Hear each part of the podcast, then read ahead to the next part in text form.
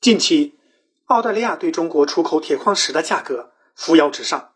去年，中国从澳大利亚进口了七亿吨铁矿石，占到中国进口总量的百分之六十多，让中国经济非常难受。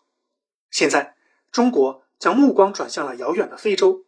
对于中国来说，调整铁矿石结构就是中国产业转型升级，就是重新塑造世界大宗商品供应格局。中国从非洲进口铁矿石，基本上。来自于南非、毛里塔尼亚和塞拉利昂。以塞拉利昂为例，唐克里里铁矿储量一百三十七亿吨，是非洲第二大铁矿，也是全球规模最大的未开发项目。以几内亚为例，西芒杜铁矿矿区面积七百三十八平方公里，世界级的大型优质露天矿，储量一百亿吨，两个百亿级大矿，确实让人眼前一亮。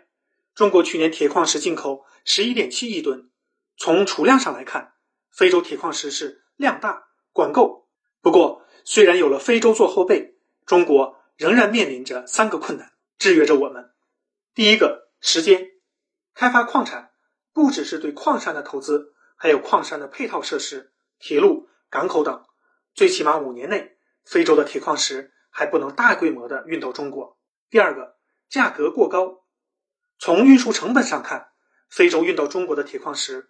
每吨要上百美元，相比于全球成本最低的十座矿山，每吨铁矿石才二十美元的成本。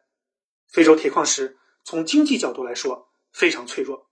第三个，政治环境恶劣，经常军事政变、政权更换，没有稳定的投资环境，对于大项目也是不小的威胁。